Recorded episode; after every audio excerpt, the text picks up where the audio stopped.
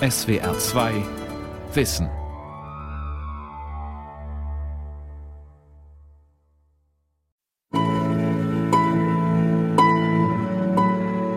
We are in the thousands because uh, in Palermo alone we have 1800. Wir reden hier von tausenden Mumien in Sizilien, denn allein in Palermo sind es 1800. Wir haben auch viele andere in Gangi, in Burgio, in Santo Stefano Cuspina, in Santa Lucia del Mela, in Savoga, in Pirano, in Militello Rosmarino. Also die Zahl steigt deutlich. Grows considerably. There is a, a big elaboration of practices Die Methoden, wie Körper uh, konserviert wurden, waren vielfältig. Im 19. Jahrhundert wurden sie noch natürlich getrocknet, wie 200 Jahre zuvor. Beyond the natural desiccation that was practiced Später kamen chemische Verfahren hinzu, als die Körper einbalsamiert wurden, was die Kunst der Erhaltung perfektioniert hat. uh.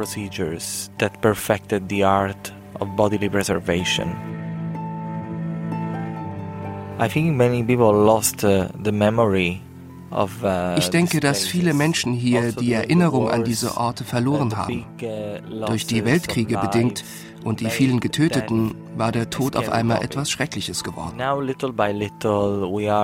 Das ändert sich langsam wieder. Die Erinnerung an die alte Tradition wird stärker. Und das ist auch der Grund, weshalb so viele Krypten wieder aufgebaut und restauriert werden. Die Leute wollen sehen, was für ein Erbe es hier gibt.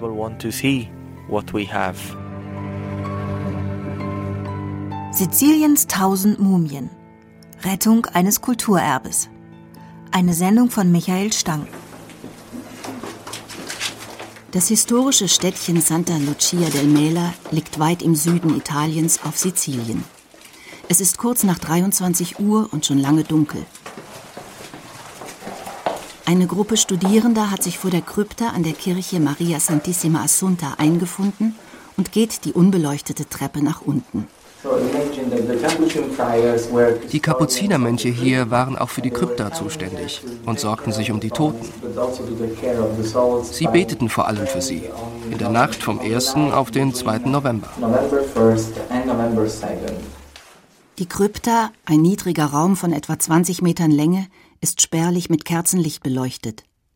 Mumienforscher Dario Piombino Mascali will den Studierenden die Geschichte und die Kultur der Mumifizierung von Sizilien näherbringen. Jahrhundertelang wurden die Toten zunächst getrocknet, danach angezogen, mit Stroh ausgepolstert und in Nischen gestellt oder in Särge gelegt. Im katholischen Italien war es Brauch, die Toten als Teil der Familie zu betrachten und so das Andenken an die Verstorbenen zu bewahren. Die Toten in ihrer Gruft waren Ansprechpartner für Sorgen, Ängste und Wünsche. Ein vollständiger Körper hatte nach Meinung vieler zudem bessere Chancen ins himmlische Paradies zu gelangen. All das gab den Gläubigen Trost, dass ein Tod auf Erden nicht das Ende ist. So wurde es auch in Santa Lucia del Mela gehandhabt. Mehr als 20 Mumien befinden sich hier unten, zudem Dutzende Skelette. Die Stimmung im Kerzenschein inmitten der teils gut erhaltenen und teilweise stark zerfallenen Mumien war damals genauso wie heute. Wie empfindet ihr die Situation hier? Ist das unheimlich? Erschreckend? Das würde ich gerne wissen. Stille greift um sich. Die Studierenden antworten zögerlich. Ich denke, also, ich finde es nicht beängstigend. Ich denke, es wirkt sehr friedlich.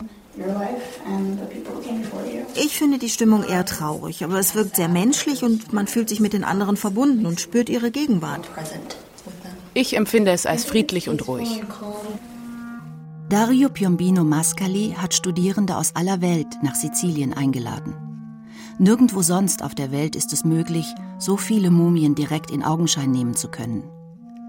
Zusammen mit der Universität von Nebraska in Lincoln hat der italienische Anthropologe zwölf junge Leute ausgewählt und ein zweiwöchiges Programm erstellt.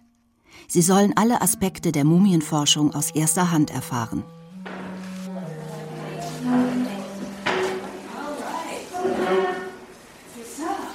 Am nächsten Tag, nach vier Stunden Vorlesung und Italienischkurs, ruft Jonica Morrow die Studierenden zu sich. So, wir werden euch in sechs Zweiergruppen aufteilen. Eine Gruppe bleibt hier bei mir im Labor, die anderen begeben sich nach unten in die Krypta. Die Anthropologin vom Chadron State College in Nebraska kennt einige der angehenden Mumienforscher bereits aus den USA.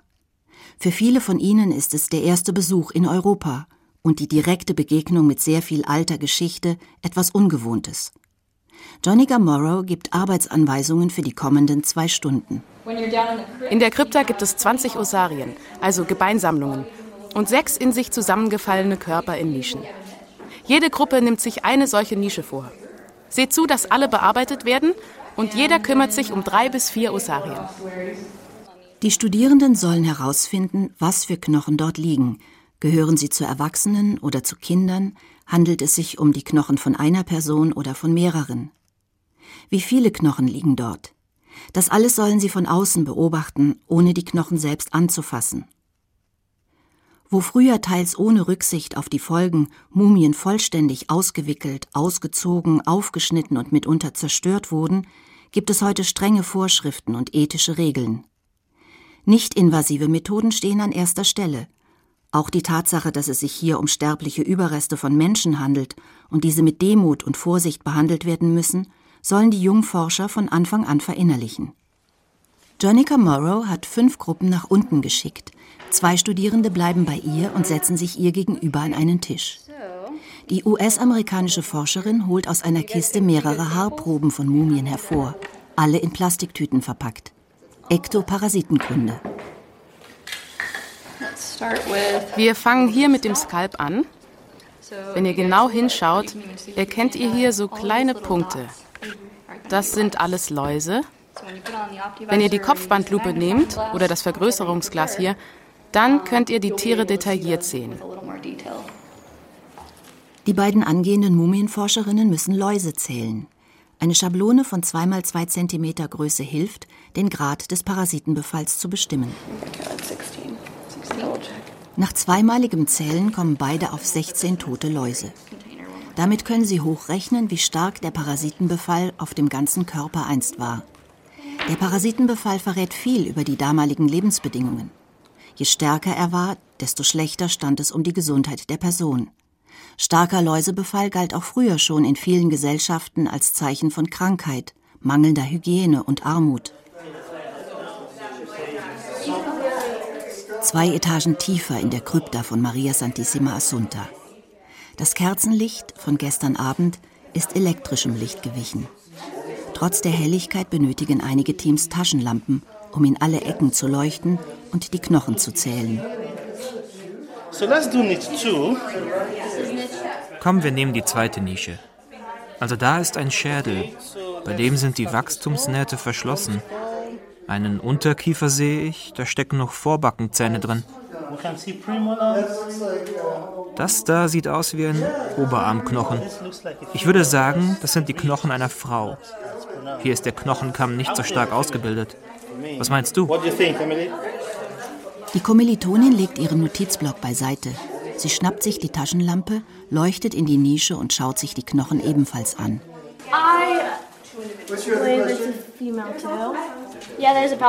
Ich denke auch, dass es eine Frau ist. Dort liegt noch ein Becken, ein paar Rippen und noch ein Oberarmknochen. Ob hier die sterblichen Überreste von einem oder zwei Menschen liegen, können die beiden noch nicht entscheiden.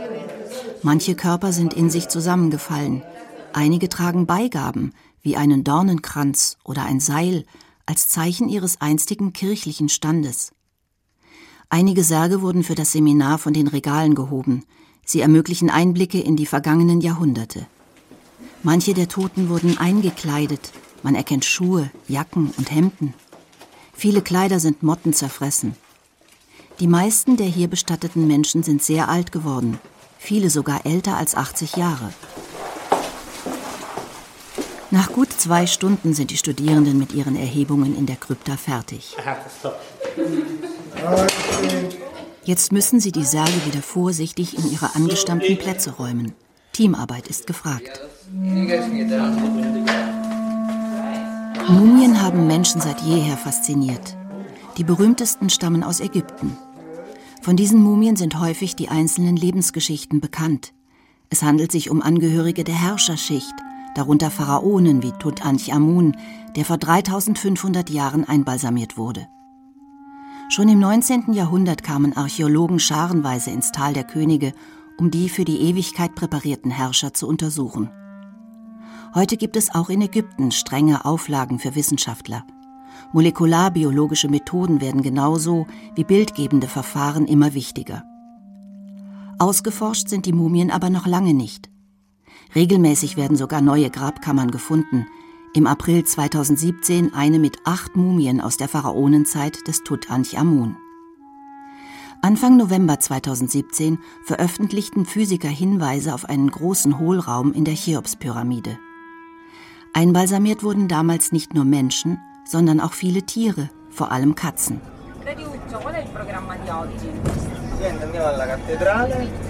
Die Studierenden fahren nach Palermo, in die berühmte Kapuzinergruft, erbaut im Jahr 1534. Dort wurden bis vor gut 100 Jahren regelmäßig Tote mumifiziert und dann bestattet. Anfangs nur Geistliche, später auch, gegen ein gewisses Entgelt, Angehörige der Ober- und Mittelschicht. Heute befinden sich hier noch mehr als 1800 Mumien. Dario Piombino Mascali führt die Studierenden nach unten. We are in the Capuchin Catacombs of Palermo. Ein riesiger Gang öffnet sich, davon gehen weitere Gänge ab. Überall sind Mumien, Hunderte. Manche hängen senkrecht von den Wänden herab, andere liegen auf Brettern oder in Särgen. Viele blicken in Richtung der Lebenden. Eine eigenartige Atmosphäre. Der italienische Anthropologe schart die Studierenden um sich. Das ist also der Ort, von dem ihr so viel gehört habt. Die Anlage ist sehr, sehr groß. Ich habe nicht gescherzt, als ich meinte, dass das Erforschen der Mumien eine Herausforderung ist. Dario Piombino Mascali kennt jede Mumie hier. An vielen hat er intensiv geforscht. Er führt seine Gruppe zu dem gut erhaltenen Körper eines Mannes. Glasige Augen starren die Besucher an. Kann mir einer etwas zu dieser besonderen Mumie sagen? Dem Körper wurde die Konservierungsflüssigkeit Quecksilber injiziert. Genau. Warum denkt ihr, dass ihm Quecksilber injiziert wurde? Weil er so gut erhalten ist. Und woran noch? Schaut euch die Gesichtsfarbe an. Ja, die wirkt golden. Ja, die ist braun. Rotgelb. Das ist das Ergebnis des Quecksilbers. Und? Also Schaut euch die Augen an. Könnt ihr die Glasreste erkennen? Ja. Ja? Ja. Könnt ihr sie erkennen oder nicht? Das könnt ihr. Gut. Alle erkennen die Besonderheit dieser Anlage. Hier können Mumienforscher vollständige Populationen untersuchen. Gut erhaltene Körper aus fast allen Gesellschaftsschichten. Aus jeder Altersstufe gibt es hier. Die Wissenschaftler können mit klassischen Methoden Daten über Alter, Größe, Geschlecht, Einbalsamierungsmethoden, Lebensstandard erheben und vergleichen. Mit neuen Methoden der Genetik, mikrobiologischen Verfahren, bildgebenden Verfahren und stabilen Isotopenanalysen können sie auch die damalige Ernährung der Menschen exakt klären oder herausfinden, ob die Menschen in Sizilien aufgewachsen waren und ob sie die letzten Monate vor dem Tod ebenfalls auf der Insel verbracht haben oder erst nach dem Tod nach Palermo gebracht wurden. Manche der Toten sind miteinander verwandt, von vielen Mumien sind die Namen bekannt. An einigen Särgen sind sogar Fotos befestigt, sie gehören zu den ältesten Fotografien der Welt. Bei manchen Mumien kann man daher das mumifizierte Gesicht mit dem Lebenden auf der Fotografie vergleichen. Spätestens beim Betrachten der Bilder und der Mumien wird deutlich, dass hier Menschen bestattet sind. Personen, die genau wie die Betrachter ein Leben gelebt haben. Die Gruppe kommt zu einem Korridor, in dem sich ausschließlich mumifizierte Frauenkörper befinden. Unverheiratete, also jungfräuliche Mumien sind besonders gekennzeichnet. Ein paar Meter weiter beginnt der Gang mit den Kindermumien. Wir haben hier einige bemerkenswerte Fälle für eine chemische Konservierung, etwa dieses Kind hier. Das ist ein Junge, kein Mädchen. Genauso wie der hier. Schaut euch das Gesicht genau an. Erkennt ihr den Lippenstift? Im 19. Jahrhundert haben die Konservatoren alles verwendet, was den Leichnam lebensechter aussehen ließ. Vielen wurden auch Glasaugen eingesetzt und die Lippen eben mit Lippenstift bemalt.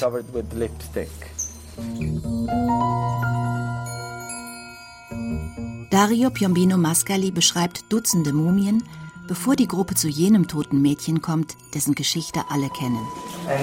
Uh, Und hier liegt Rosalia, die berühmteste Mumie der Katakomben. Rosalia Lombardo starb 1920, nur wenige Tage vor ihrem zweiten Geburtstag an der spanischen Grippe. Ihr Vater, General Mario Lombardo, konnte den berühmten Chemiker Alfredo Salafia verpflichten, den kleinen Körper zu konservieren.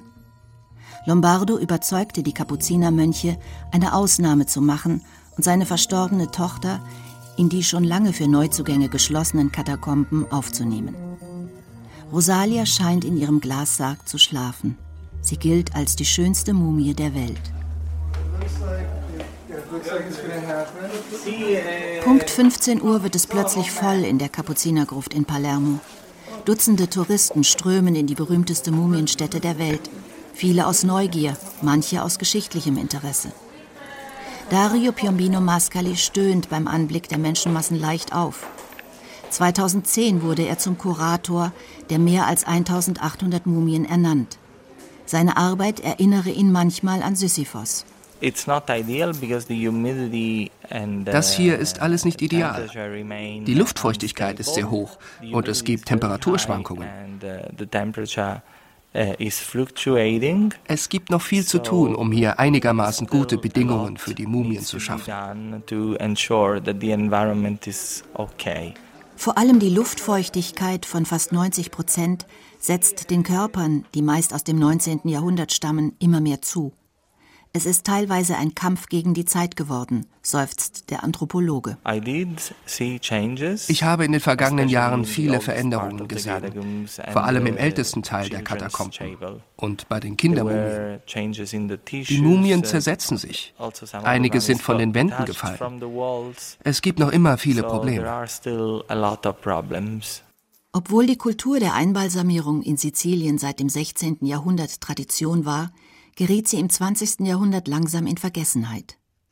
Die Welt hatte sich verändert und die Traditionen wurden weniger wichtig. Zudem hatten die Weltkriege den Tod zu etwas Schrecklichem gemacht, mit dem niemand mehr etwas zu tun haben wollte. Viele Krypten wurden ihrem Schicksal überlassen. Kaum einer kümmerte sich noch um die Toten. Das ändert sich nun. Die Mumien sind Kulturerbe. Jedoch bedeutet das nicht automatisch große Finanzmittel, die Dario Piombino Mascali für den Erhalt und die Erforschung der Mumien einsetzen könnte. Dabei haben einige seiner Forschungsprojekte für Aufsehen gesorgt. Er kennt jetzt zum Beispiel die Methode, mit der die zweijährige Rosalia Lombardo konserviert wurde. Wir haben herausgefunden, dass es eine Mischung aus Formaldehyd, Glycerin, Zinksulfat, Alkohol und Salicylsäure war. Jede dieser Chemikalien spielt eine besondere Rolle bei der Konservierung, was die Desinfektion und den Erhalt angeht.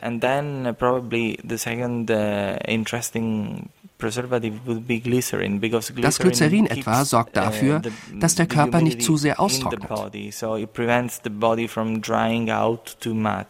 Obwohl Rosalia weiter als die schönste Mumie der Welt gilt, hat der kleine Körper in den vergangenen Jahren stark gelitten, vor allem durch das Blitzlicht der Besucher, obwohl Fotografieren hier unten verboten ist.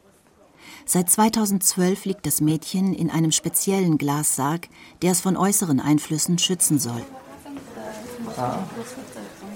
Nach zwei Stunden in der Kapuzinergruft in Palermo ziehen die Studierenden ihr Fazit.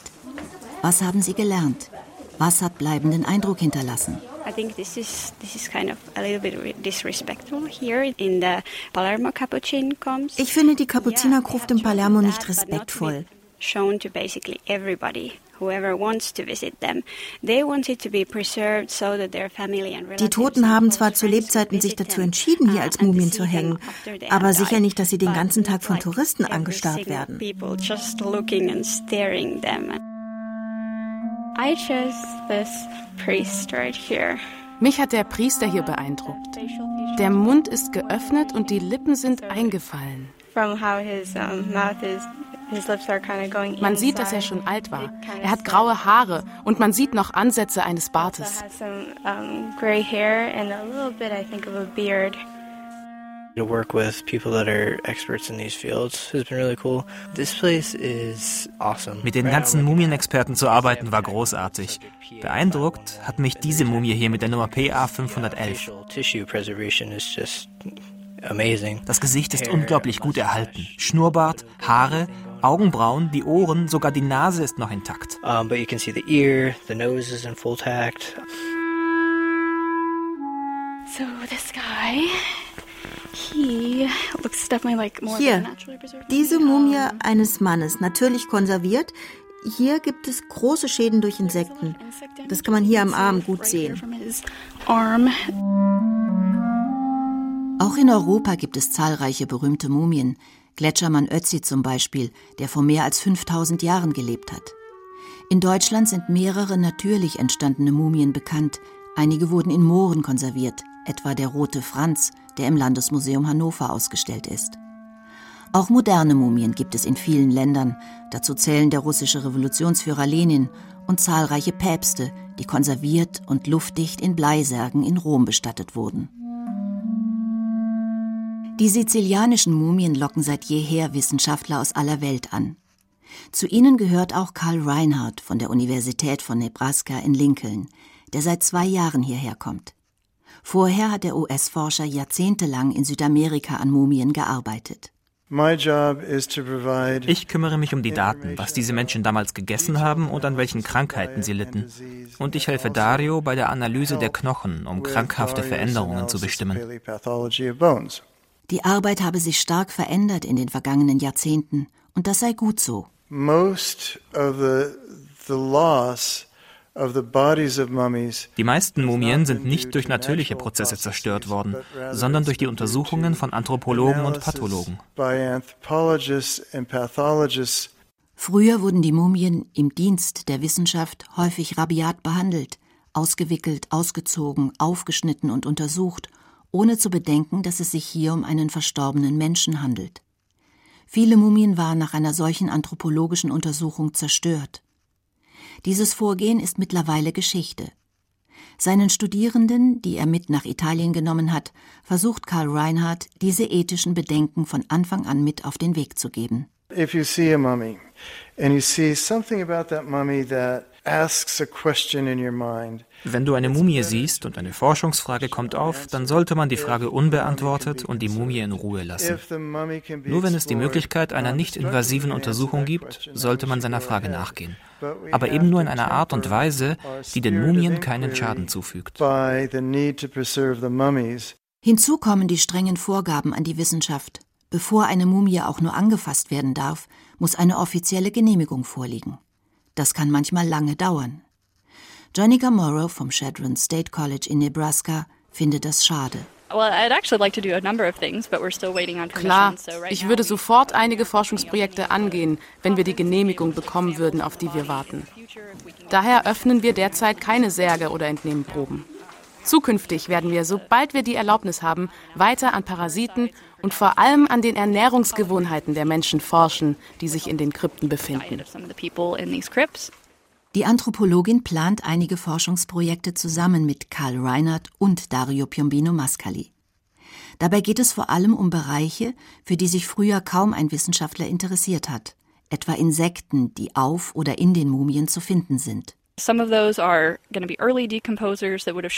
Einige der Insekten treten auf, wenn die Körper noch feucht und noch nicht vollständig mumifiziert sind. Andere treten erst bei trockenen Körpern auf. Diese Insekten und ihre Erforschung sind wichtig für die Aufbewahrung und den Erhalt der Mumie.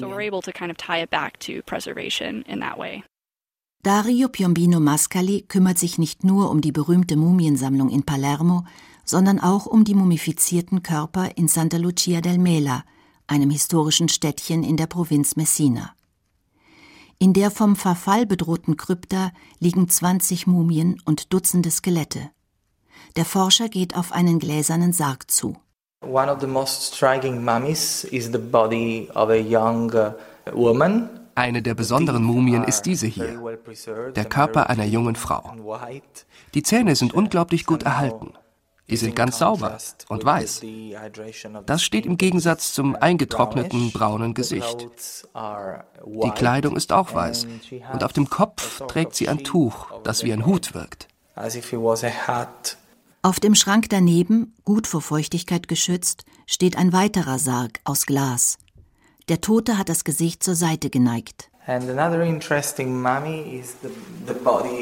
Diese Mumie hier ist auch interessant, der Körper einer religiösen Figur, ein Mitglied des Klerus. Er trägt eine Totenmaske. Das ist sehr sonderbar, weil es die einzige Mumie mit Maske hier in Santa Lucia ist.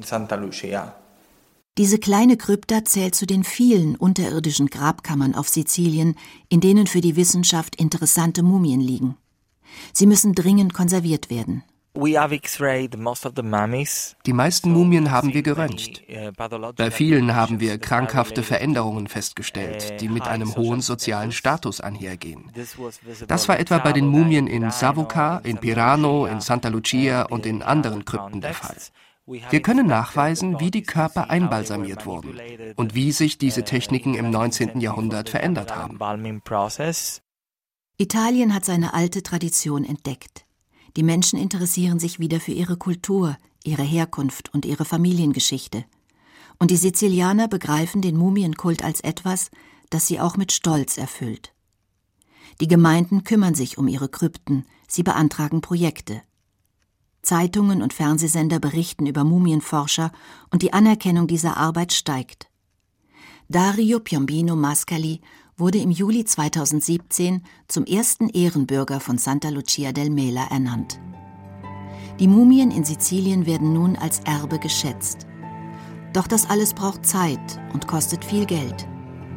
Auch wenn er jetzt wissenschaftliche Unterstützung von Kollegen aus dem Ausland bekommt, bleibt die Finanzierung, wie überall im armen Süden Italiens, ein großes Problem. Er ist aber optimistisch, dass seine Stimme bei den Entscheidungsträgern Gehör finden wird. Oberste Priorität haben die Restaurierung und der Erhalt der Mumien. Ich würde gerne mehr Fördergelder dafür bekommen, aber das geht eben nur schrittweise. Wenn ich all diese Mumien ordentlich restaurieren und konservieren könnte, das wäre das Schönste für mich.